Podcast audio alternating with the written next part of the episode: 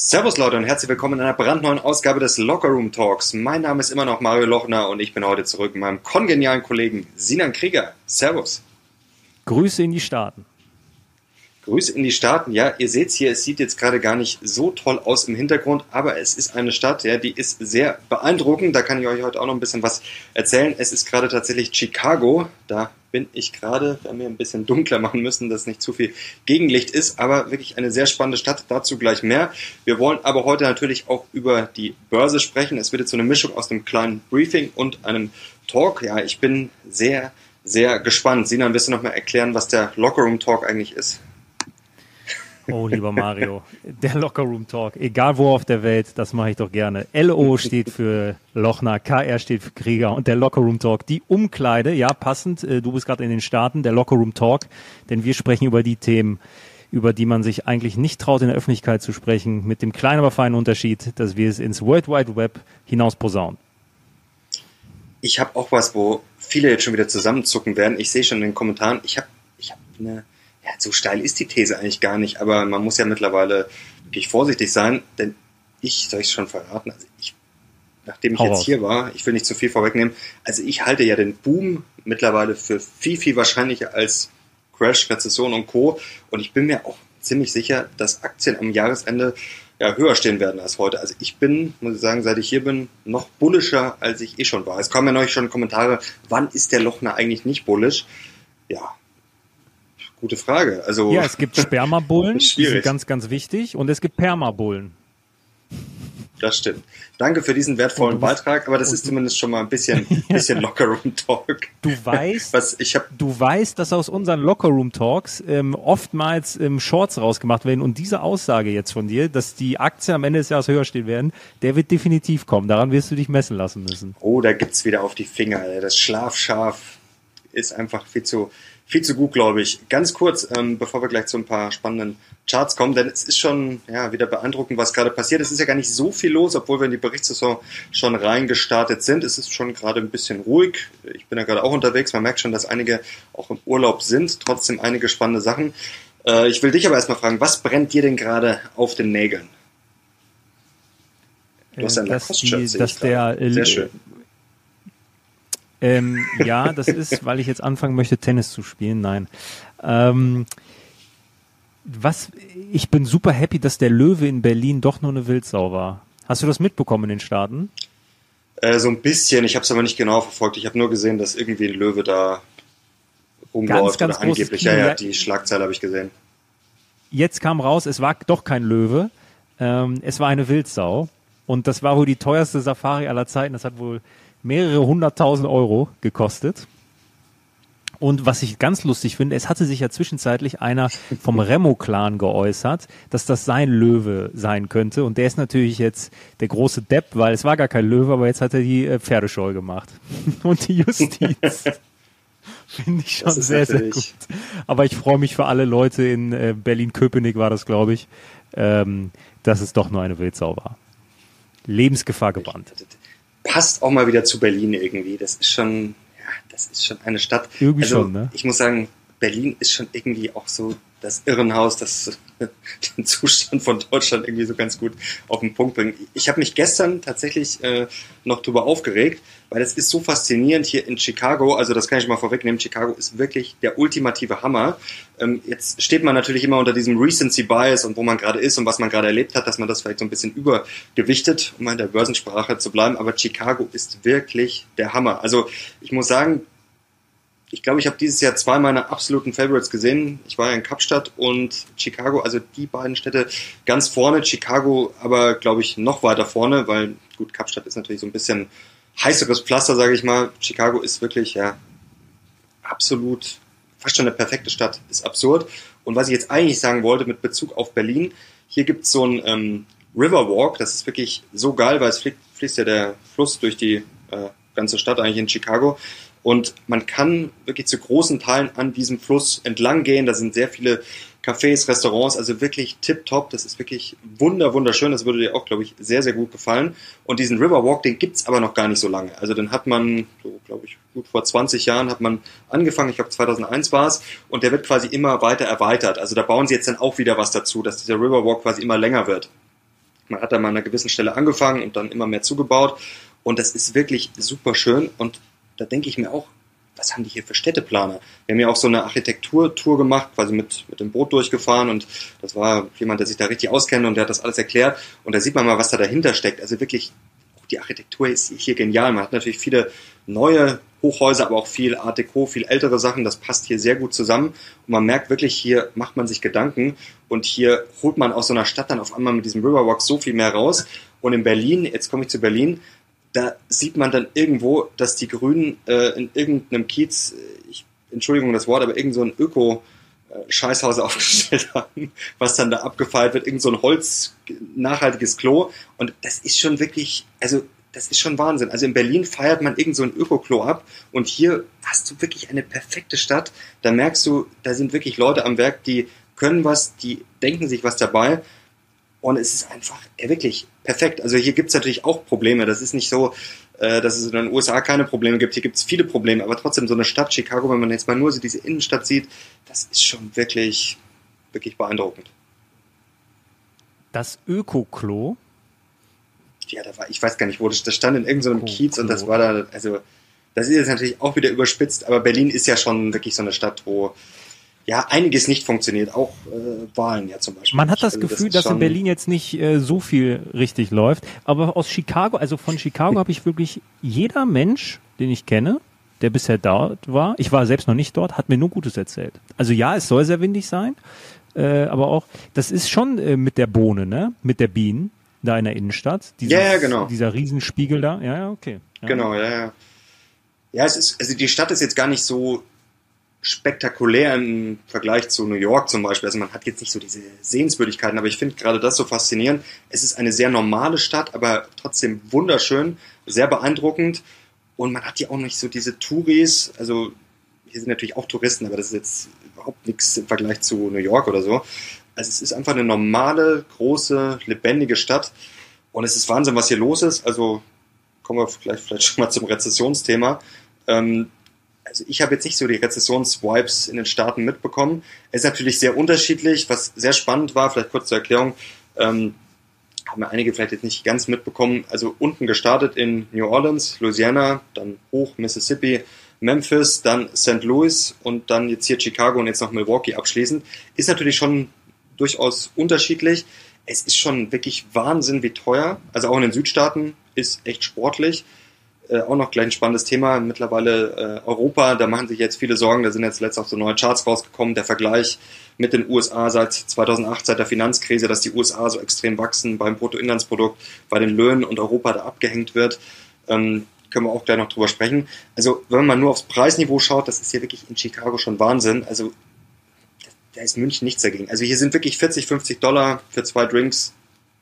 So schnell kannst du gar nicht gucken sind 50 Dollar weg. Also das ist schon wirklich ähm, sehr, sehr sportlich. Hier. Ist es nur die Gastro oder ist es auch, ähm, ich weiß jetzt nicht, ob du da jetzt schon einkaufen warst, supermarktmäßig, ähm, merkt man das dort auch, die Unterschiede? Ja, im Supermarkt, wir haben jetzt ja nicht viel eingekauft, also gut, so Bier und so, das Alkohol ist hier generell auch ein bisschen teurer. Also wir waren einmal einkaufen, da haben wir auch so ein paar andere Sachen gekauft, was man so mitnimmt, so ein paar, so ein paar Essenssachen halt für zu Hause also das war in der Kasse schon relativ teuer. Ich habe mir dann gedacht, da waren auch schon wieder 50 Dollar so und dachte, wir haben fast nichts gekauft. Also das ist hier schon generell äh, anderes Preisniveau. Das ist schon wirklich sehr, sehr sportlich. Aber was man sagen muss, wenn wir mal zur Rezession kommen, und da finde ich sehr, sehr spannend, kommen wir vielleicht ein bisschen zum Briefing-Teil. Ähm, da rudern jetzt ja schon einige zurück. Also da gab es jetzt eine jüng, jüngere aktuelle Bloomberg-Umfrage wieder, da sagen zwar immer noch ähm, die Mehrheit, dass 60 Prozent die Wahrscheinlichkeit ist für eine Rezession, also in den USA wohlgemerkt, innerhalb der nächsten zwölf Monate. Aber es sind jetzt schon einige zurückgerudert, zum Beispiel äh, Hetzius hier von Goldman Sachs, die haben die Rezessionswahrscheinlichkeit jetzt vor wenigen Tagen nochmal runtergeschraubt auf nur noch 20 Prozent. Also das ist schon wirklich wenig, wenn wir mal überlegen, wie sicher die Rezession ja für viele war und immer noch ist. Und hier auch die ganzen Metriken, also beim äh, GDP, beim Bruttoinlandsprodukt jetzt für äh, zweites Quartal, drittes Quartal, viertes Quartal wurde zuletzt einiges nach oben korrigiert, äh, Inflation leicht nach unten korrigiert, äh, Wirtschaft äh, nach oben korrigiert. Es, es, ist schon spannend und ich muss auch sagen, also hier die großen Rezessionsvibes hatte ich jetzt nicht. Also in Chicago schon mal gar nicht, aber auch St. Louis ist natürlich schon ein schwierigeres Pflaster auch eine interessante Stadt. Ich wusste das gar nicht, als wir da hingekommen sind. Ich hatte jetzt zu St. Louis keine große Beziehung, kennt man halt. Man kennt diesen riesen Bogen da, diesen Arch. Ähm, aber das ist ein heißes Pflaster, äh, laut Forbes Ranking sogar die gefährlichste Stadt der USA. Also man sollte auf diese Rankings auch immer nicht zu viel geben, aber da merkt man schon, da ist schon ein bisschen verlassen, teilweise auch in der Innenstadt, da sind schon einige Sachen vernagelt. Also das ist jetzt nicht unbedingt die große Boomtown. Aber auch da war viel los. Auch da hatte ich jetzt nicht das Gefühl, dass gleich hier komplett die Welt untergeht. Aber ist natürlich jetzt schon, ähm, sag ich mal, ein schlechteres Pflaster als jetzt Chicago zum Beispiel. Aber trotzdem, die Läden sind voll, auch in Memphis. Es brummt hier schon ordentlich und das bei diesen Preisen, das muss man ja wirklich sagen. Trotzdem sind die Läden voll. Also in Memphis wird zum Beispiel auch die ganze Riverfront, also unten quasi am Fluss, am Mississippi, wird gerade alles komplett, ist schon zum Teil neu, wird immer noch heftig gebaut. Auch in New Orleans waren sehr, sehr viele Baustellen. Da wird auch in der Innenstadt gerade viel gemacht. Also man hat jetzt nicht das extreme Rezessionsgefühl. Also das äh, kann ich jetzt hier. Und auf der Rooftop-Bar in Chicago schon gar nicht. Ja gut, ähm, Paris, Paris, wo ist die Krise? Ich sehe keine Krise. ähm, die, die, das, was ich mich manchmal frage, ich meine, grundsätzlich sehe ich das auch so wie du, ähm, auch hier in München. Also ich sehe jetzt keine Anzeichen äh, von irgendeiner Rezession. Wenn ich mich dann aber mal genauer frage, letztens habe ich mich dabei ertappt, und zwar, ich weiß auch gar nicht, wie sich das anfühlt, so eine Rezession. Also die letzte große, die wir hatten, war 2008. Da war ich noch ein kleiner Butschi, da habe ich das gar nicht mitbekommen. Da war ich in der Schule. Also da war ähm, da war ähm, irgendwie mit selber einkaufen gehen und Job, das war noch alles echte Zukunftsmusik. Deshalb weiß ich gar nicht, wie sich das 2008 angefühlt haben muss und ich weiß gar nicht, wie das ist, wenn man in einer Zeit lebt, wo Rezession ist. Hast du da noch Erinnerungen weißt du dann äh, 2008? Gut, da war ich auch noch jung, da war ich gerade so, also Erinnerungen auf jeden Fall, weil da war ich gerade tatsächlich äh, Praktikant bei Bayerische Landesbank war das, das war glaube ich 2007. Äh, da habe ich das eigentlich so miterlebt, als das alles so losging, so quasi die Anfänge der Finanzkrise. Also das habe ich auch schon, glaube ich, in meinen Büchern mal beschrieben, dass da schon die Leute nervös waren, nach dem Motto, oh, sowas gab es noch nie und so, da hat man das schon so ein bisschen gemerkt, da hat das alles angefangen. Ähm, aber da war ich auch noch sehr, sehr jung, äh, frei von Problemen, da hatte man jetzt noch nicht so die ganz großen Sachen zu stemmen. Aber das war natürlich damals schon heftig. Aber man hat sich dann halt auch wieder relativ schnell davon erholt. Und weißt du, was ich mir gedacht habe? Das ist mir wirklich gekommen, als ich mich jetzt hier äh, geduscht habe, direkt noch vor dem Talk, weil wir haben ja Zeitverschiebung, also bei dir ist es ja gerade nachmittags, bei mir quasi, ja, hier halb neun ist es gerade, morgens, ähm, dass die Leute einfach drauf pfeifen. Weißt du warum? Weil ich habe das Gefühl, das merke ich jetzt selber auch, man hat jetzt Corona gehabt, man hat die Lockdowns. Ähm, Inflation, und irgendwie, dann haben wir ständig natürlich, äh, jetzt haben wir diese Hitzediskussion, dann haben wir das Klima. Also es wird einem ständig auch die eigene Endlichkeit und sehr viele Probleme vorgeführt. Und ich habe so das Gefühl, dass die Leute sich denken, das ist mir jetzt scheißegal, Rezession und ob der Drink jetzt äh, 19 Dollar kostet, ich lebe jetzt einfach und dann ist halt einfach noch, das klingt jetzt natürlich arrogant, weil es gibt natürlich Leute, die trifft das verdammt hart und die können jetzt nicht sagen, okay, der Drink für 19 Dollar ist mir scheißegal, aber es gibt halt genug Leute mit Geld und da ist es dann ehrlich gesagt hier, ich weiß nicht, was ich jetzt hier in diesem Urlaub ausgegeben habe, ich will das gar nicht nachgucken, das ist wirklich Wahnsinn, weil wie gesagt, 50 Dollar, 100 Dollar weg, 50 Dollar, 100 Dollar weg, ähm, das ist Wahnsinn, aber es ist mir jetzt auch ehrlich gesagt relativ egal. Und wenn ich jetzt hier in Chicago bin und auf dem Rooftop stehe dann ist es mir einfach egal. Oder wenn ich hier essen gehe. Und das ist vielleicht auch so ein Punkt, dass die Leute einfach sagen, so, jetzt kommt das nächste, jetzt soll die Rezession kommen und jetzt ist das Problem und das Problem, dass man einfach sagt, Leute, ich will jetzt einfach wieder, ich kann rausgehen, ich kann wieder in Urlaub fahren, ich kann ins Restaurant gehen, kann man jetzt natürlich schon wieder länger, aber ich lebe einfach und ja, es wird sowieso ständig erzählt, dass alles schlechter wird und es gibt überall nur Probleme. Ja, da gönne ich mir jetzt erst recht was. Also vielleicht ist das auch so ein Faktor, dass man sich einfach denkt, das ist mir jetzt scheißegal mache ich jetzt erst recht. Boah, das ist, das ist gar nicht so ein dummer Gedanke. Ich meine, gut, ähm, in Corona hatten wir ja schon eine lange Zeit und auch danach, ähm, wo der Verzicht ganz vorne war bei vielen Menschen. Und ähm, dass da jetzt so eine Art Nachholeffekt da ist, das kann ich mir schon vorstellen. Ich glaube, wenn wir mal ganz ehrlich sind, ist das jetzt der erste Sommer, ähm, wo Corona wirklich gar kein Thema mehr ist. Weil selbst letztes Jahr, Ja. wo es schon ein kleineres Thema war, war es aber immer noch da mit Boosterimpfung und hier und da. Und das hast du ja jetzt gar nicht mehr. Und das ist wirklich, glaube ich, der erste unbeschwerte Sommer wieder, den viele Menschen haben. Und dass dort dann so ein gewisser, ähm, das gönne ich mir mal jetzt Effekt da ist, das kann ich mir schon vorstellen. Und ich glaube, es waren auch einfach in den letzten Jahren zu viele negative ähm, Meldungen. Ich glaube, irgendwann stumpfen wir auch ab. Wenn alles Das schlecht ist, auch. dann ist die schlechte Nachricht irgend die die die schlechte Nachricht ist nicht mehr schlecht, es ist das neue Normal. So und irgendwann stumpfen wir da einfach voll von ab. Ich ich ich merke es bei mir selber. Ja, und dann kann es sein, dass es dann nicht mal zu einer Trotzreaktion kommt, sondern dann in dem Fall zu einer völlig normalen ähm, Reaktion, dass man das gar nicht mehr dann so hochhängt und einfach sein Leben lebt. Genau, dieser Abstumpfungseffekt ist auch sowas. Also, wie gesagt, Corona, Inflation, Krieg, Energiekrise, Klimakrise, was es nicht alles gibt. Und dann sollen die Leute sagen, oh, jetzt kommt eine Rezession. Oh, das ist aber jetzt da. Da sperre ich mich jetzt erst beim Keller ein. Also, das meine ich, das interessiert doch keinen. Also, ich glaube, das ist schon, ähm, ja, ich will nicht sagen, dass es die Leute ignorieren. Ja, vielleicht ist es wirklich fast schon ein, ein Wegignorieren. Ja, und ich, also, was mich an der Diskussion immer so stört, ganz ehrlich, die Frage ist ja gar nicht, kommt jetzt die Rezession, ja oder nein, finde ich, sondern wenn sie kommen sollte, die Frage ist ja, wie stark fällt sowas aus? Weil selbst wenn jetzt auf dem Papier eine Rezession kommt oder sie schon da ist, sie aber so verschwindend gering ist, dann können wir ja das Label Rezession draufschreiben, aber es geht vielleicht doch einfach weiter. Was mich daran so stört ist, die Leute lesen Rezession oder sagen Rezession und das wird gleichbedeutend mit dem ja fast schon Weltuntergang gleichgesetzt. Aber es muss es ja gar nicht sein. Da hatten wir auch viele, viele Interviews, die du geführt hast, die genau das gesagt haben. Es kann auch in der Rezession weitergehen und die Historie belegt das ja auch, dass auch der Aktienmarkt in Rezession gar nicht so unfassbar schlecht laufen muss. Im Gegenteil. Nee, überhaupt nicht. Und da haben wir auch viel darüber gesprochen, dass schon einiges natürlich vorweggenommen wurde, gerade im letzten Jahr. Das letzte Jahr war eine Katastrophe. Das haben viele, glaube ich, auch schon vergessen. Also wenn man jetzt sagt, 2023 war so gut, klar, 2022 war aber auch sehr, sehr schlecht, dann kann man natürlich wieder sagen, okay, 2021 war dann auch wieder nicht schlecht, klar, aber das ist immer relativ. Also, aber einfach sagen, 2023 war jetzt so extrem gut, ja, es war halt auch ein gewisses Aufholpotenzial und wir müssen uns eines mal klar machen, du hast es gerade schon gesagt, wir sind eigentlich gerade in einer Phase, die in der Vergangenheit ultimativ war für Aktien, nämlich hohe Inflation und dann fällt sie.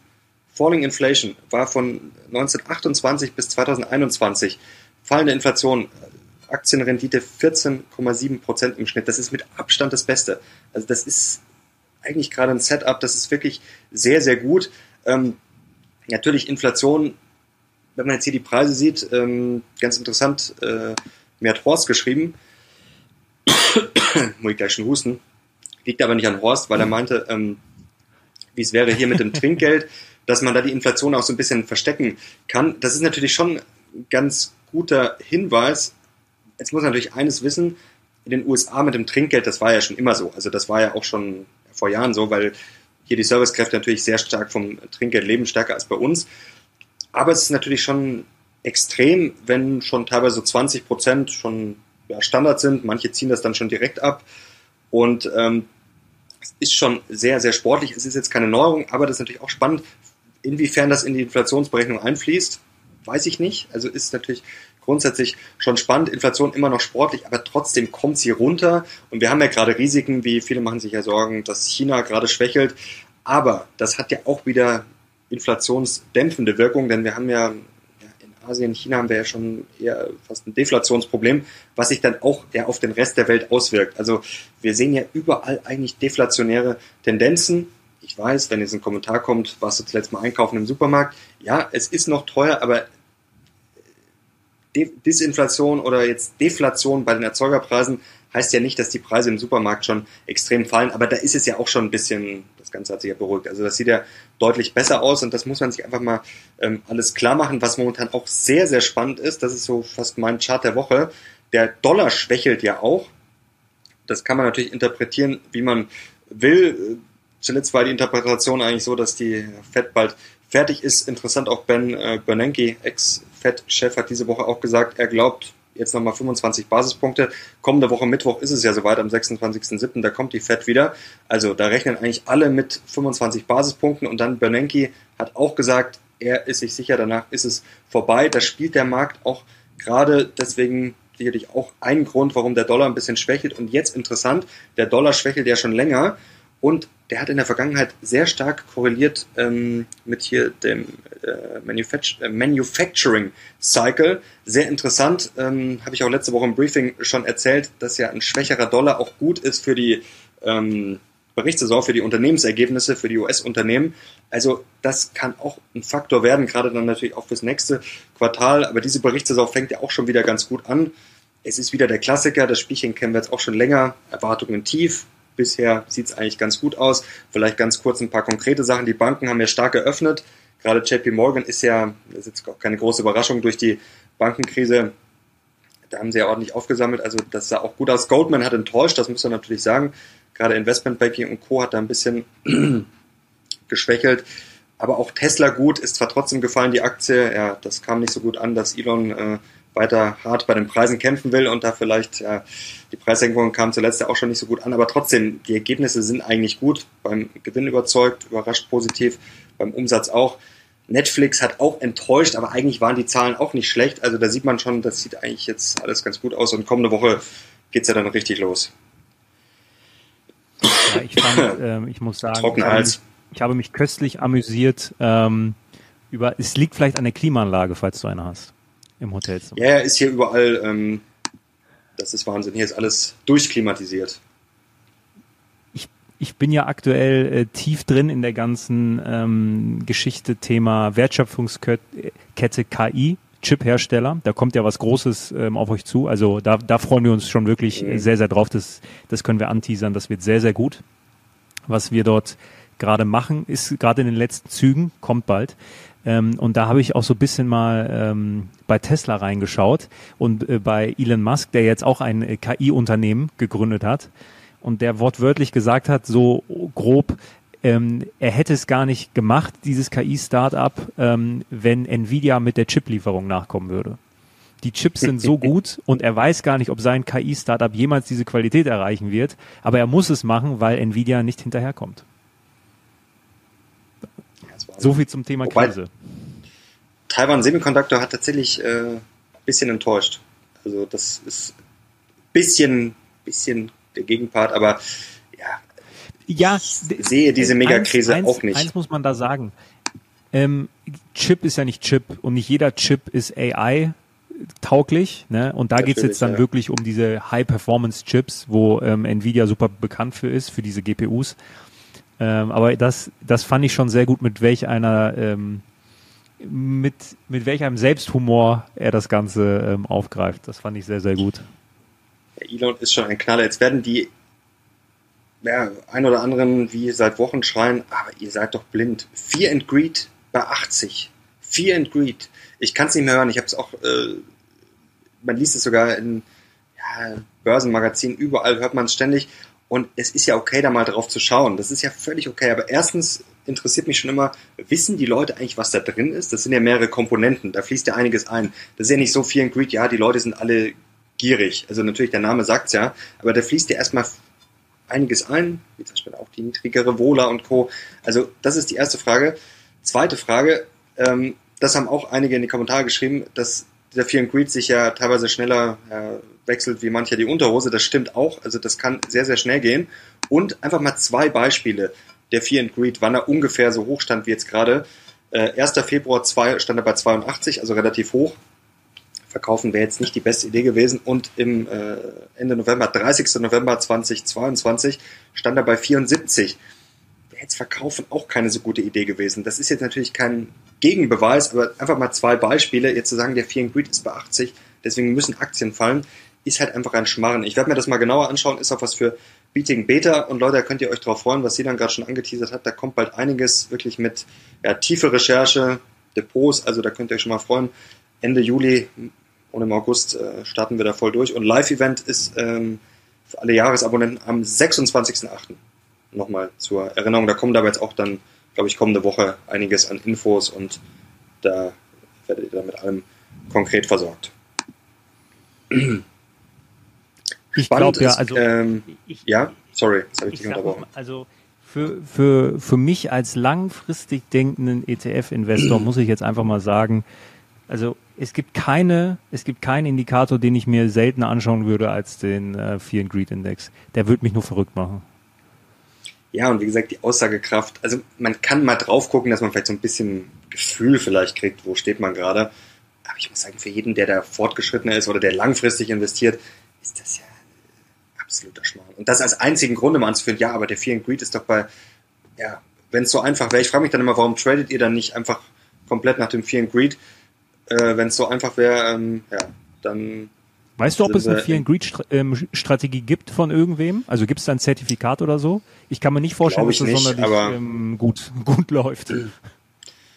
Nee, also alleine jetzt, also wie gesagt, alleine die zwei Daten, 1. Februar und 30. November, hätte man demnach verkaufen müssen. Also ist immer die Frage, wo man die Grenze setzt, aber bei Greed müsste ich sie ja dann setzen, irgendwo. Das wäre ja schon mal voll in die Hose gegangen. Also da, selbst in der jüngsten Vergangenheit zeigen sich ja schon da ein paar Sachen. Also schwierig. Spannend auch Indexanpassung ähm, beim Nasdaq.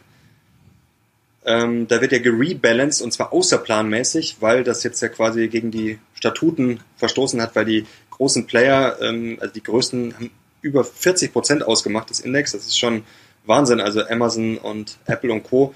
Die werden jetzt alle ein bisschen zurechtgestutzt. Apple so auf dann, schätzt man so gut 11 Prozent. Davor waren es über 12 Prozent. Also ist jetzt auch keine extreme Zurechtstutzung, aber mal ein bisschen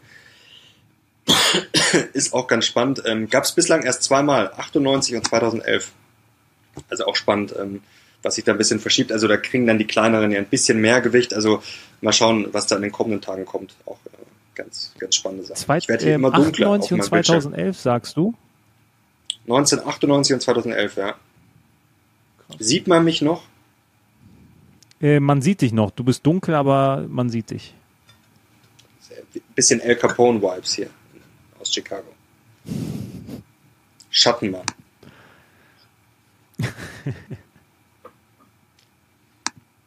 du wolltest gerade was sagen, äh, 98, 2011? Ähm, wer, wer wurde denn ähm, 98 zurechtgestutzt? War das dann IBM und so? Weißt du äh, das? das? weiß ich jetzt nicht. Äh, aber es ist spannend, können wir mal nachgucken. Okay. Ähm, das, Ver äh, vermutlich. Irgendwie, es gibt bestimmt sehr, sehr schlaue Leute, die es gerade schauen, die werden mich sofort korrigieren, was ich für ein Trottel sei. Es sei Intel oder whatever gewesen. Letzte Woche sehr guter Kommentar, da habe ich ja das Briefing aus äh, New Orleans gemacht. Da war halt so ein, so ein Sessel, so ein brauner, der war ein bisschen so hinten, so wie so ein, was heißt Thron, aber so ein bisschen pompöser. Das war ein sehr schöner Kommentar. Äh, dieser Sessel strahlt Überheblichkeit aus. Das fand ich sehr schön. Extreme Überheblichkeit. Ja, ja, ja. Wirklich unverschämt von mir, dass ich das Zimmer nicht habe umdekorieren lassen. Das ist schon.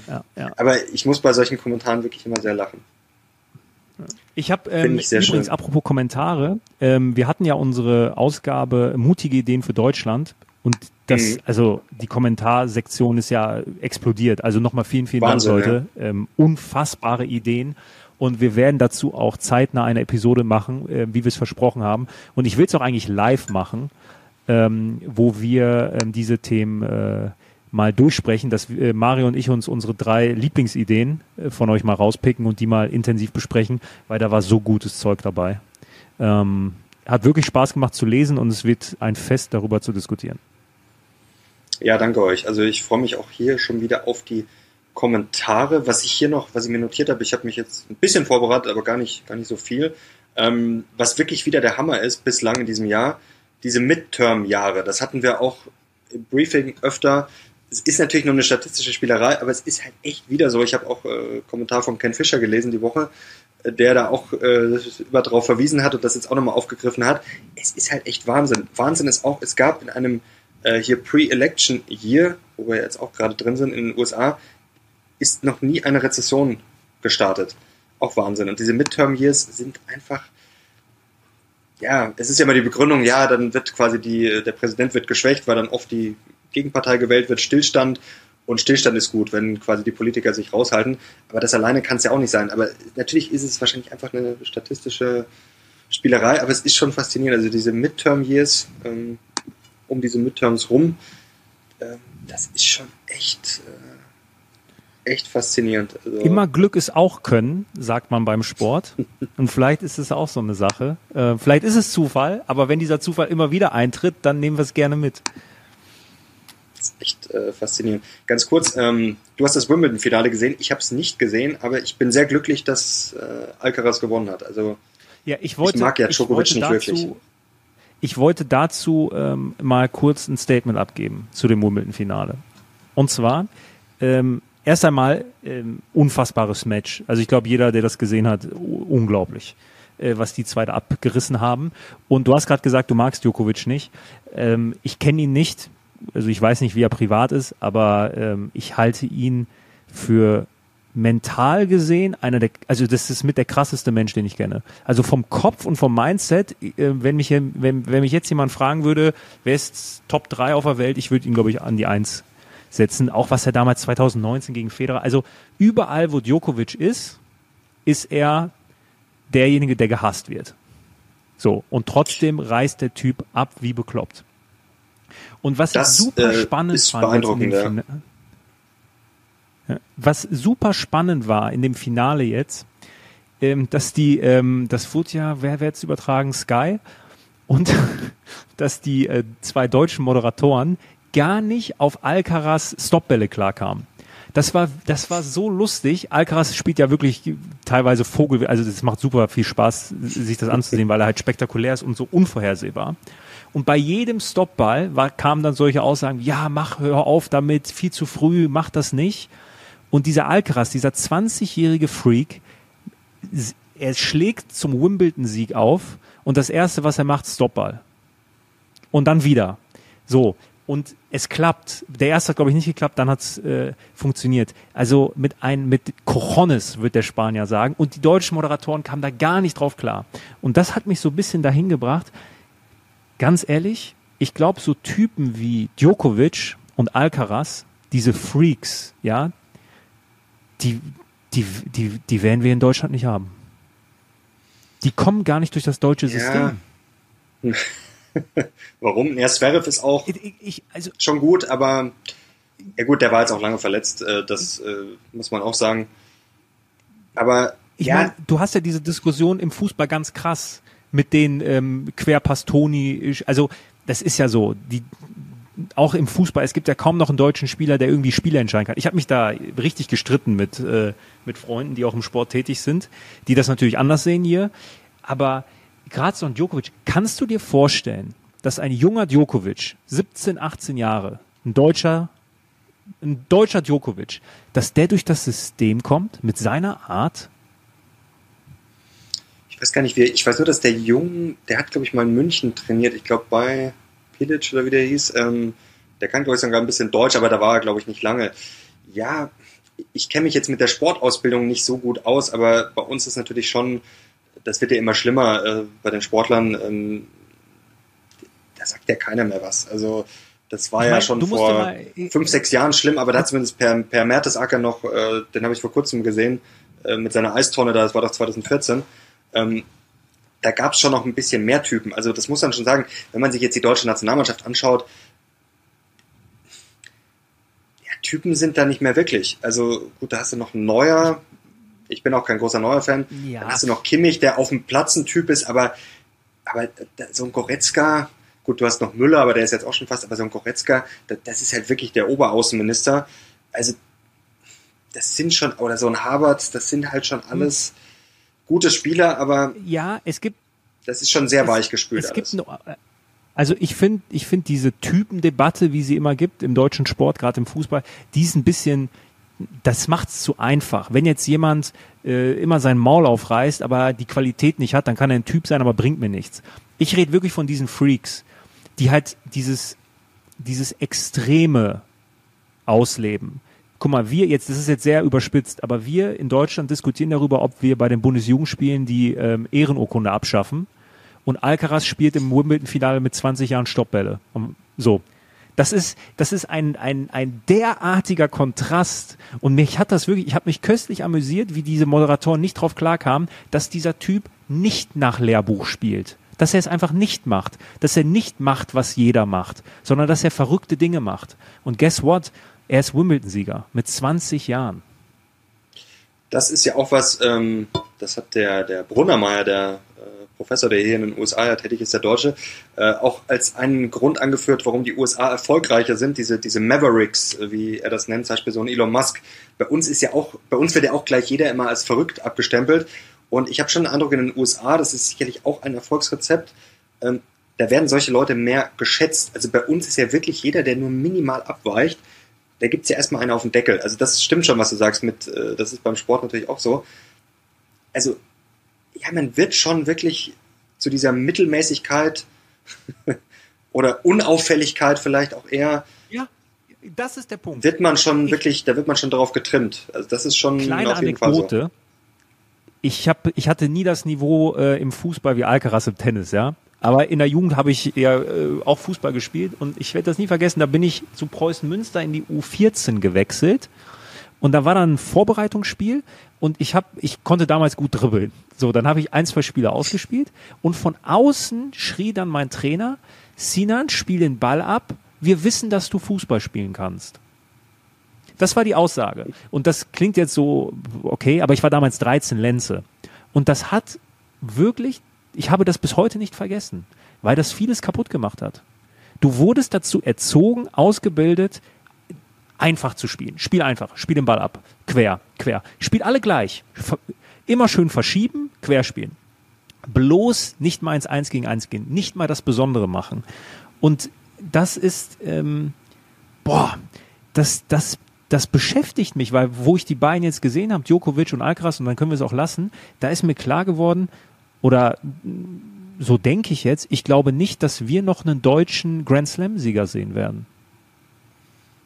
Ja, bei Zverev, wenn er Glück hat, aber er hat, jetzt ist Alcaraz halt sehr, sehr stark. Also den zu schlagen wird für Zverev, glaube ich, schwer. Gut, du hast immer mal Glück, dass mal einer rausfliegt oder einer mal verletzt ist, aber es wird schon, wird schon schwierig. Djokovic ist auch noch da. Ich meine, ich, ich mag ihn nicht, klingt blöd. Ich respektiere ihn. Das ist wirklich der, es ist auch der Beste. Also ich bin halt großer Federer-Fan, auch Nadal mochte ich auch gerne. Da war halt Djokovic immer so ein bisschen Störenfried, sage ich mal.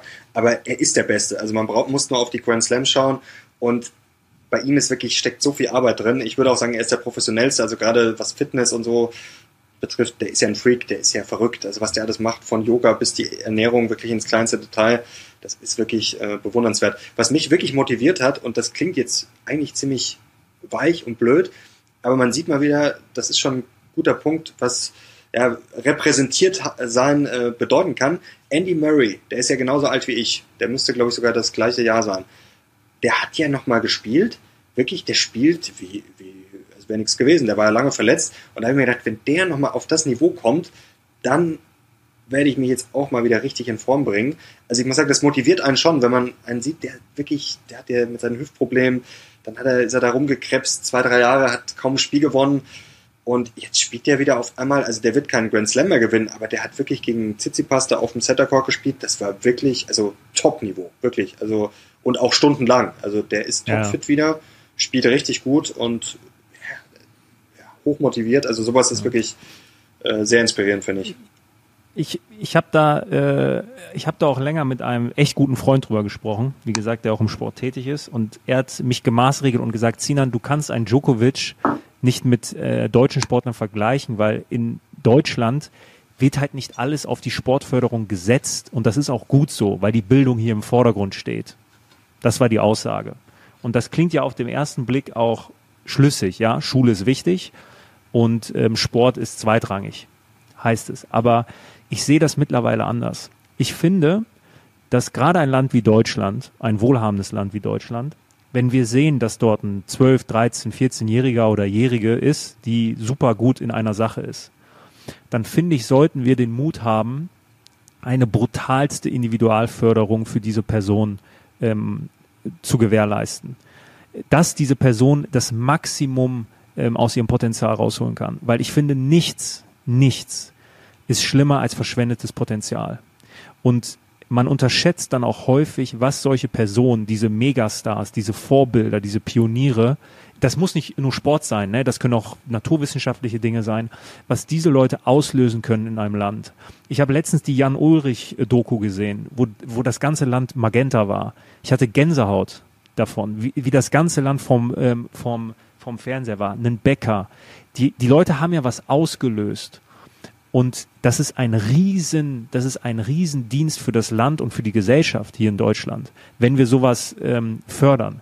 Und dann heißt es immer, ja, aber wenn es nicht klappt, wenn es nicht klappt, das ist dann wie bei der Rezession, ja, Worst Case, er ist dann doch nicht Profi geworden. Jetzt mal, jetzt mal, jetzt mal ohne Mist, das heißt doch nicht, dass wenn ähm, ein Talent dann doch nicht zu diesen Top-Leistungen kam, dann im Herren- oder Frauenbereich, im im Seniorenbereich, dass, dass diese Person dann in der Gosse leben muss.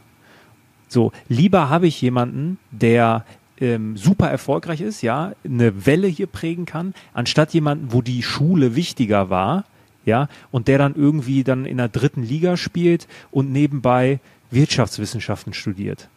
Wer bringt jetzt Mehrwert? Er in seinem Studium, in seinem normalen 9-to-5-Job, ja, oder wenn er wirklich die Möglichkeit gehabt hätte, das Maximum rauszuholen.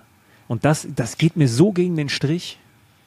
Ja, das finde ich einen guten Punkt. Also erstens mal, ähm, was das auslösen kann, da kommen wir gleich vielleicht hier nochmal kurz äh, zum Vergleich mit Amerika. Und dieses Jahr, stell dir vor, der schafft es nicht. Also dann lässt man es lieber gleich bleiben. Das, das ist auch so eine, da sind wir auch wieder bei diesem, kann ich eine Stadt nach vorne bringen, kann ich ein Land nach vorne bringen, kann ich erfolgreich werden. Ja, kann auch schiefgehen nach dem Motto, dann, dann lassen wir es gleich bleiben. Also das, das liest man auch in den Kommentaren oft, wo ich mir de denke, was soll das denn? Oder wenn man Verbesserungen anregt, wenn man sagt, ja, ich äh, will, dass die Einkommensteuer gesenkt werden, weil jetzt haben wir, glaube ich, auch wieder eine jüngste Umfrage in Deutschland, ich glaube, jeder Fünfte kann sich keinen Urlaub leisten. Jetzt gibt es natürlich kein Grundrecht auf Urlaub, aber trotzdem, glaube ich, kann man die Leute sicherlich entlasten, gerade die was leisten. Dann heißt es in den Kommentaren schnell, ja, keine Steuern und Ultra-Turbo-Kapitalist, weil ich mir denke, so aus weniger Einkommensteuer gar keine Steuern machen, das ist schon immer schwierig. Und wenn man sagt, in den USA läuft was besser, dann kommt ja gerne so, ja, in den USA läuft ja alles ganz toll, muss man sich ja nur anschauen, was in den Straßen von so und so und so. Und ja, natürlich gibt es in den USA auch Probleme, aber das heißt ja nicht, dass wir kein Verbesserungspotenzial haben. Und das finde ich immer so lächerlich, wenn man sagt, ja, wir können was besser machen, dann heißt es immer, ja, aber da, aber da läuft es ja auch nicht alles, ist ja auch, läuft auch nicht alles rund. Ja, hat auch keiner gesagt. Das ist so dieses Diskussionsniveau, also, da willst du dir mittlerweile ja schon einen Strick nehmen. Also das ist wirklich unglaublich dämlich und anstrengend, weil, wie gesagt, dann können wir gleich, dann können wir den Laden zusperren, dann lassen wir es bleiben, dann reden wir über gar nichts mehr, dann, ja, ist scheißegal, weil es ist ja sowieso alles egal. Also das meine ich, da bist du doch verrückt. Und man kann sich doch von anderen Ländern die guten Sachen abschauen.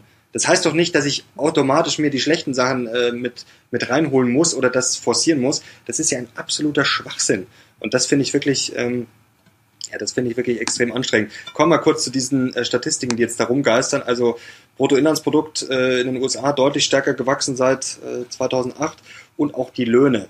Also das ist so ein Thema, das treibt mich schon länger um. Da haben wir auch drüber gesprochen, als wir in Prag waren vor kurzem, dass man wirklich mittlerweile fast überall das Gefühl hat, außer jetzt Südafrika, also da fühlt man sich schon noch, wenn man jetzt mit äh, Euro hinkommt, sehr, sehr reich. Aber sonst hat man wirklich mittlerweile das Gefühl, München ist eigentlich schon günstig. Auf jeden Fall nicht mehr teuer. Also das kann man nicht behaupten. Selbst wenn man jetzt in Prag ist, wenn man hier in den USA ist, da fühlt man sich schon richtig arm. Und jetzt ist ja die entscheidende Frage, werden wir wirklich ärmer? Weil so hat das äh, Wall Street Journal das ja äh, beschrieben, die Europäer werden ärmer. Und da ist, glaube ich, ein wichtiger Punkt, das hast du gerade schön äh, mit dem Sport eigentlich erklärt. Ich glaube, das kann man auch auf die Wirtschaft übertragen. Es gibt jetzt schon den Spruch, die äh, Europoors, also die äh, Zusammensetzung aus Europäer und Pur, also die Euro-Ärmer sozusagen auf Deutsch, kann man gar nicht so übersetzen. Ähm, ja, reden eigentlich nur noch über Degrowth. Da habe ich auf Twitter auch schon ein schönes Bild gesehen, hier die ganzen Bücher. Also wir reden eigentlich nur noch über das ist zwar auch eine Problemlösung irgendwo, Degrowth, aber wir reden eigentlich nur noch über, ja, wie werden wir kleiner, wie werden wir schwächer. Wir reden eigentlich nicht darüber, wie kann man Probleme positiv lösen, sondern eigentlich nur noch, wie kann man Probleme lösen, indem wir ja, uns schrumpfen, uns kleiner machen. Und also, da werden wir sowas von auf die Fresse fliegen, weil wenn man mehr hier in den USA ist, das ist ja alles verrückt. Also bei uns, wie gesagt, da reden wir über äh, Öko, Öko-Klos und Lastenräder. Ich meine, hier fährt kein Schwein mit dem Fahrrad. Also es braucht große Lösungen. Das heißt jetzt nicht, das wird dann gleich wieder interpretiert, so ja, findest du das gut? Darum geht's nicht. Man muss sich einfach mal klar machen, was auf der Welt los ist. Und wenn sich irgendwie hier Beate, Uschi und Harald in Berlin meinen, sie fahren jetzt mit dem Lastenrad und damit äh, Welt gerettet, dann muss man halt schon mal irgendwie noch klarkommen. Also denen empfehle ich einmal vielleicht ein bisschen aus dem Kiez rauszuschauen und da wird es große Lösungen brauchen. Und mit Degrowth wird das nicht funktionieren, denn da lachen uns alle anderen aus. In Amerika ja, lachen sie uns jetzt schon aus. Und das, glaube ich, muss man sich schon mal klar machen. Also da sind wir gerade so auf dem falschen Dampfer. Und bei uns werden ja wirklich nur noch Personen in den Vordergrund gestellt, die irgendwie irgendwelche Befürchtungen äußern, irgendwelche Warnungen.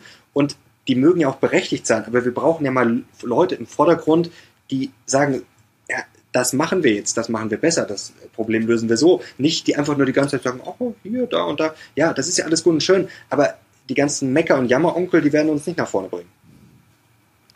Wir brauchen einen Djokovic in der Politik. Einen ungeimpften, starken Politiker.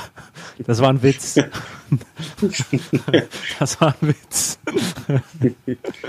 äh, nein, aber ähm, du, also klar. Ähm, übrigens, ich hatte einen Fahrradunfall letzte Woche.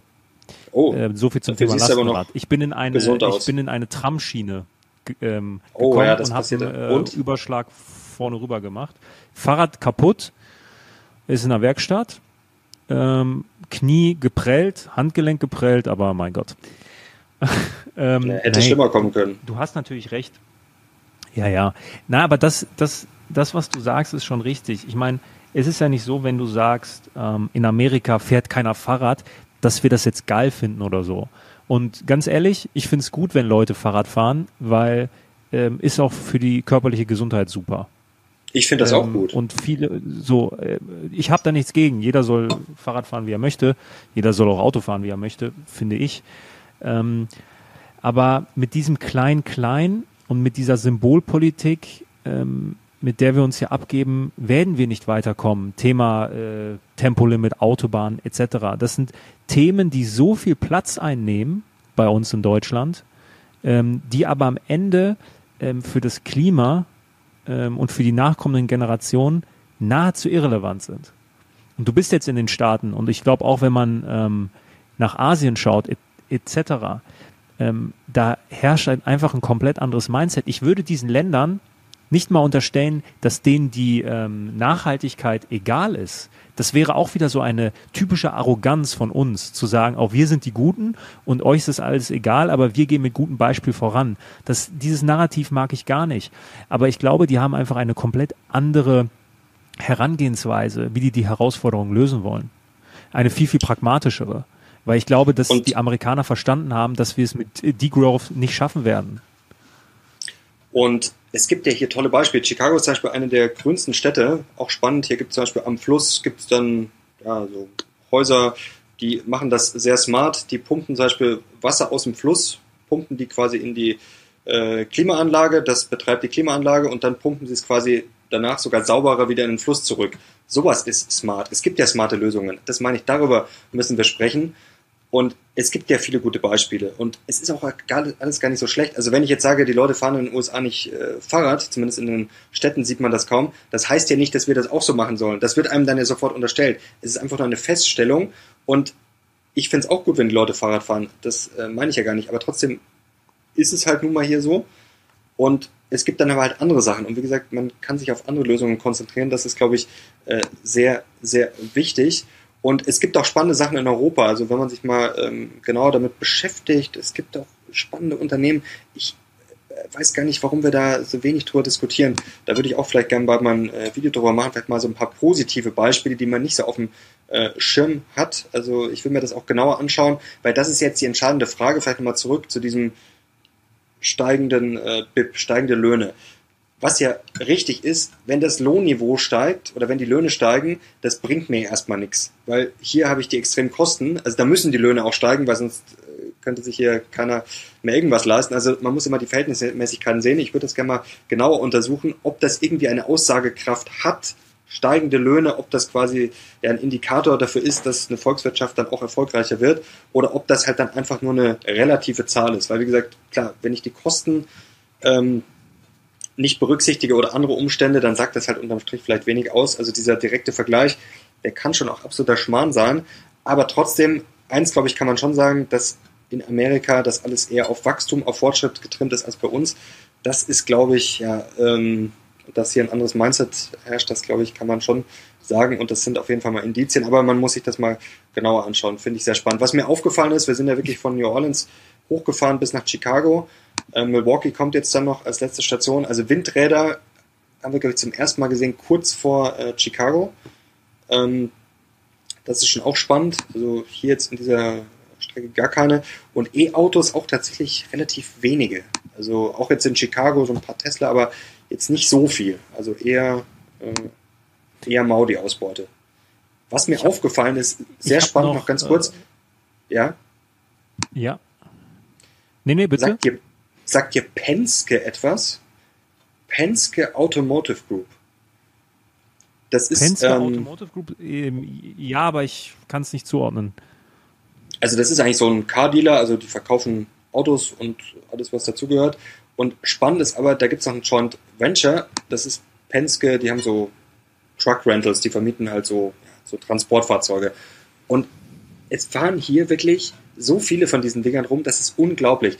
Die Aktie von denen, die läuft auch seit Monaten wirklich, das ist müsst ihr mal anschauen. Also haben viele vielleicht nicht auf dem Zettel, läuft seit Monaten so nach oben. Für mich jetzt auch ein Indikator, dass die Wirtschaft nicht so schlecht läuft. Und es ist Wahnsinn. Also wie viele hier rumfahren. Also es ist immer schwer, von solchen Beobachtungen dann äh, auf die Wirtschaft eins zu eins zu schließen. Aber solche Beobachtungen sind oft wertvoller als irgendwelche ja, Zahlen oder irgendwie 1960 war es damals so und jetzt ist die zweite Nachkommastelle ist so. Also oft ist dann sowas wertvoller, was man vor Ort sieht. Und da ja, wird hier einiges durch die Gegend gefahren. Du, es ist, es ist ähm, das alte Peter Lynch-Prinzip. Lauf durch mhm. die Straßen, schau, wo die Leute Schlange stehen und das kaufst du. Also All in Penske. Klingt so deutsch. Das habe ich nicht. Ja, das ist ein komischer Name. Äh, ich habe hab auch noch was mitgebracht. Ähm, ich habe auch noch ja. was mitgebracht zum Thema smarte Lösungen und Nachhaltigkeit. Das wird dich, mhm. äh, das wird dich sehr, sehr erheitern. Saudi Aramco sagt dir was. Klar. Ist der größte Ölkonzern das der Welt. Größte, ja. Größte Unternehmen der Welt, sogar, oder? Nach Market Cap. Sind sie das noch? Oder? Die waren ja, ich weiß nicht, sind ja gigantisch. Da waren ja immer so Wechsel. Die werden ja gerne mal verschwiegen, ne, wenn es um die ganzen Supercaps geht, aber Saudi Aramco mhm. ist immer ganz, ganz weit oben. Ähm, würdest du Saudi Aramco jetzt mit Nachhaltigkeit in Verbindung bringen? Erstmal nicht, aber ich weiß, dass da jetzt was kommt die haben Milliarden an ESG-Geldern erhalten. Und weißt du, wie die das gemacht haben? Wirklich, also daran sieht man, ich lache jetzt, aber eigentlich ist das was sehr, sehr Trauriges. Du weißt, ich habe Die ja forschen an irgendwas, wahrscheinlich an Wasserstoff nee, oder was weiß ich. Nee. Ähm, du weißt, ich habe einen Narren dran gefressen an den ESG-Ratings. Ich bin da kein mhm. großer Fan von.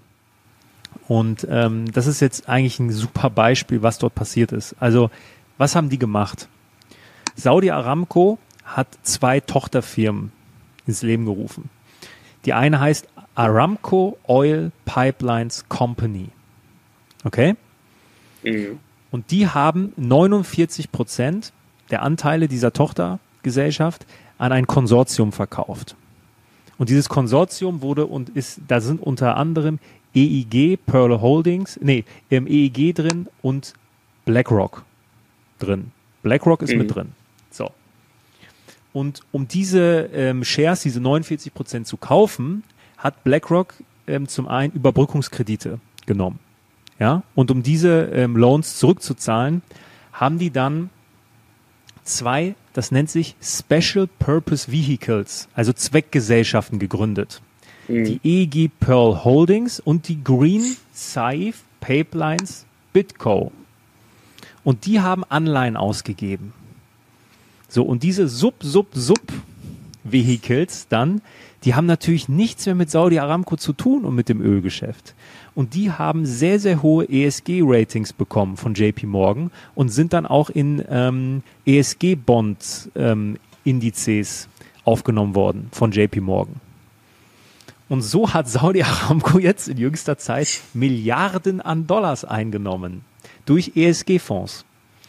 Ähm, und das ich habe hier auch ein das Schaubild. Ist ähm, das ist schon unfassbar. Also Bloomberg hat das recherchiert, die haben auch dann alle Beteiligten, also EEG, BlackRock, Saudi Aramco, JP Morgan, die haben alle darauf angesprochen, keiner hat darauf reagiert, ne? Alle hüllen sich in Schweigen, weil das natürlich zum einen höchstgradig peinlich ist und zum anderen ist das halt, deckt das dieses Beispiel halt auf, wie absurd das alles ist. Wie unfassbar absurd das ist, dass sich ein Saudi Aramco da die ESG ähm, Prämien rein, rein, ähm, reinziehen kann und dass das so durchgeht in einem ähm, in einem Milliardenstil. Wir reden hier nicht von irgendwelchen Kleinigkeiten, von irgendwelchen Zuschüssen, ESG-Zulagen fürs Lastenrad oder so. Wir reden hier wirklich von Milliarden. Und Anleger wissen das nicht. Und das ist ja der Punkt. Anleger investieren in solche ähm, Anleihenfonds oder sonst was, weil sie ein gutes Gewissen haben wollen. Die meinen es ja nicht mal böse. Und dann ähm, ist da sowas drin. Glaub, das hat mich glaub, ähm, ein bisschen amüsiert, ein bisschen traurig gemacht.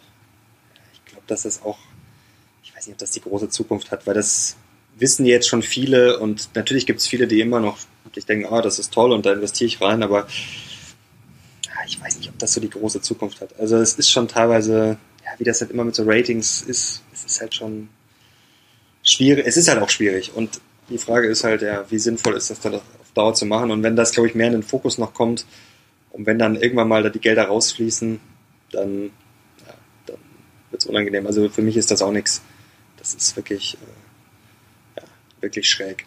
Habe ich dir schon erzählt, dass ich äh, auf der Shooting Range war? In ja, St. hast Louis? du. Du hast mir ein Foto geschickt.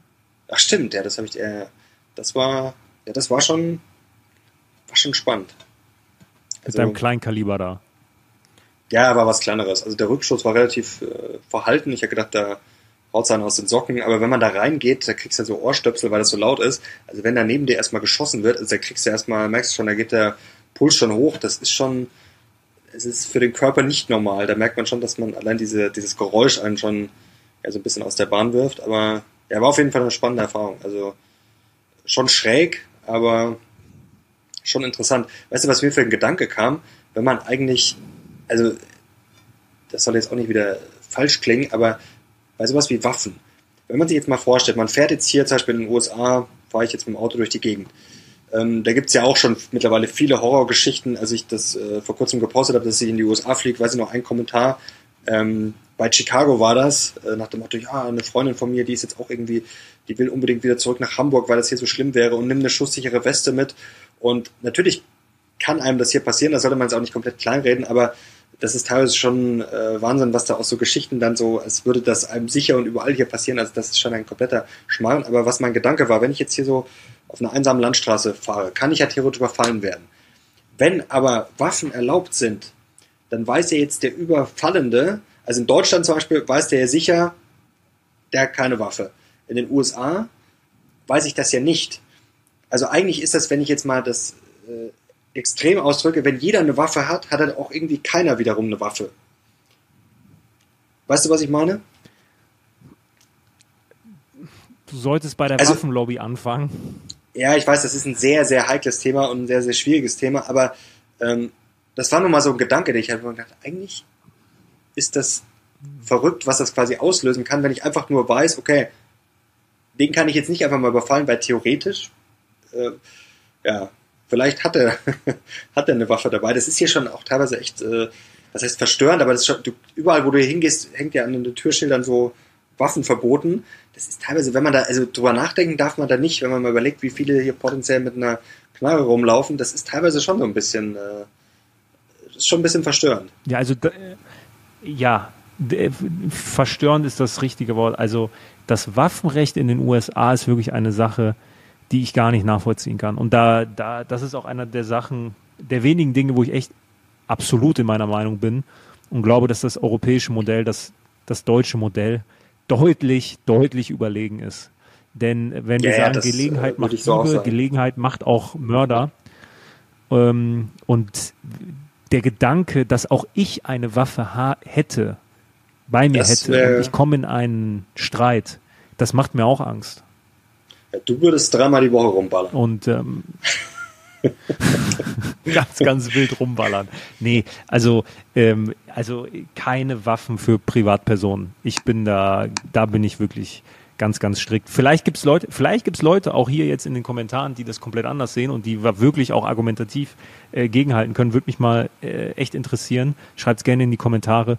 Aber das Thema Waffenrecht in den Staaten, das ist für mich ganz, ganz gruselig. Und ich meine, die Schulschießereien etc. zeigen das ja auch. Die sind ja deutlich, deutlich höher als hier. Und ja, äh, das, das, ist etwas, das ist wirklich, ähm, was ich nicht verstehen kann. Weißt du, was ich nicht verstehen konnte? Kommen wir langsam zum Ende. Äh, als wir losgeflogen sind, ähm, wir sind erst äh, also von München nach äh, Charlotte, North Carolina und dann nochmal umgestiegen, gab leider keinen Direktflug. Ähm, dann sollten wir eigentlich starten in München. Dann hieß es, äh, ein Passagier hat sich jetzt dazu entschieden, nicht mitzufliegen. Ja, okay, kann er machen. Aber dann wurde es sehr, sehr spannend. Da mussten die sein Gepäck wieder ausladen. Und wir hatten ungefähr eine Stunde Verspätung. Wo ich mir denke, ganz ehrlich, sowas passiert ja nicht zum ersten Mal. Und sowas kann ja eine Fluggesellschaft, wenn das jeden Tag, weiß ich nicht, zigmal passiert und es gibt zig Verspätungen, dann musst du den Leuten wieder irgendwas erstatten. Das muss ja relativ viel Geld kosten, theoretisch. Und es ist ja auch verrückt, wenn ein Passagier von, weiß ich nicht, wie viel fliegen da mit, wie viele Leute, 500 vielleicht, also einer entschließt sich nicht mitzufliegen, das kann er ja machen, aber ich würde sagen, dann ist halt sein Gepäck erstmal weg. Dann kriegt er das halt von mir aus in ein, zwei Tagen. Das ist ja verrückt, also wenn er diese Entscheidung trifft, dann kann er die treffen, aber dann muss er auch mit den Konsequenzen leben. Also ich finde das verrückt und dass das eine Airline auch irgendwie anscheinend, ja, was heißt nicht im Griff hat, aber sich gefallen lässt, das ist ja völlig absurd. Also wir haben da wirklich den Anschlussflug wirklich, äh, das war ganz, ganz knapp. Wir sind ja auch mal, als wir nach Toronto geflogen sind, gelaufen und sind da gerade noch rein. Das war ungefähr genauso. Ähm, der Weg war Gott sei Dank ein bisschen kürzer und das Gepäck, also wir haben das Gepäck aufgegeben, weil da musste in den USA, das ist ja auch mal nervig, wenn du umsteigst, musste das nehmen und dann wieder da weitertragen. Und wir haben das abgegeben, das Gepäck, es war glaube ich 35 Minuten bevor der Flug gestartet ist. Also die haben auch schon gesagt, ja, das wird nichts mehr. Hat dann trotzdem geklappt, aber das war schon sehr, sehr knapp. Und eigentlich nur, weil dieser Depp in München halt, also wie gesagt, kann er im Endeffekt gar nicht so wirklich viel dafür, weil das ist ja sein gutes Recht zu sagen, ich fliege nicht mit, aber dass dann der, deswegen der Flug eine Stunde Verspätung hat, also das, das finde ich lächerlich. Also eigentlich liegt die Schuld bei der Airline, weil die müssten einfach sagen, ja gut, da fliegen sie nicht mit, aber dann kriegen sie ja ihr Gepäck erst, keine Ahnung, fliegt das halt jetzt mit und dann kriegen sie es halt hinterhergeschickt. Das ist doch echt ganz einfach, oder? Also ja. das ist schon wirklich, äh, also sowas finde ich absurd ich weiß da nicht, wie die Regularien sind, aber wenn es dafür eine Regel gibt, ist es eine sehr, sehr dumme Regel. Da hast du recht. Weil wenn ich die Entscheidung treffe, dann muss ich auch mit den Konsequenzen leben und nicht die 500 anderen Leuten, die im Flieger sitzen. Ja, aber du hast es ja geschafft. Ja, ja, gerade so. Ich hatte es schon abgeschrieben. Ich war schon Weil richtig bedient. Ich stand schon richtig ja, bedient nein, bei der Passkontrolle. Das ist wirklich. Ja. Das war der Promi-Bonus, der dich noch in den Flieger kommen lassen hat. ja, nee, das, also das, muss ich sagen, was hier wirklich erstaunlich ist, ähm, noch ganz kurz abschließend. Also äh, man sieht ja sonst überall auf der Welt Deutsche. Also in, in Südafrika war das extrem, da hast du ja gefühlt an jeder Ecke Deutsch gehört. Hier zum neulich auf so einer, so einer Plantage waren wir, da hat man einmal Deutsch gehört. Oder in Chicago jetzt aber auch erst einmal. So in New Orleans oder so wirklich gar nicht. Ähm, auch mal ganz schön, kein Deutsch zu hören. Aber irgendwie auch, es fällt einem dann schon auch auf, weil man ist das so gewöhnt, denke ich, das ist komisch, gibt's ja nicht, weil die Deutschen sind ja normal überall auf der Welt, also da gibt's ja wirklich fast keinen Ort, wo du keinen deutschen Touri triffst oder müssen ja nicht mehr Touris sein oder gerade in Südafrika hat man gemerkt, da leben auch schon viele. Das ist echt, äh, ist mir auch aufgefallen. So, hast du noch was Schlaues zu sagen? Ich hatte die letzten Stunde drei nichts Schlaues zu sagen und das wird sich jetzt nicht mehr ändern. Also ich sage Boom wahrscheinlicher als die große Krise und ich sage auch, Aktien stehen am Ende des Jahres höher. Also ich bin, ich bin völlig entspannt und seit ich hier war, noch entspannter. Und nächste Woche kommt die Fed, da bin ich gespannt, was da Dein kommt. Dein Wort in Gottes Ohr. Hoffentlich, Leute. Und ich bin sehr gespannt auf euer Feedback. Wenn es euch gefallen hat, gerne Daumen hoch und natürlich Kanal abonnieren, um nichts mehr zu verpassen. Danke dir. Und danke euch fürs Zuschauen. Wir sehen uns raus. Bis zum nächsten Mal. Ciao.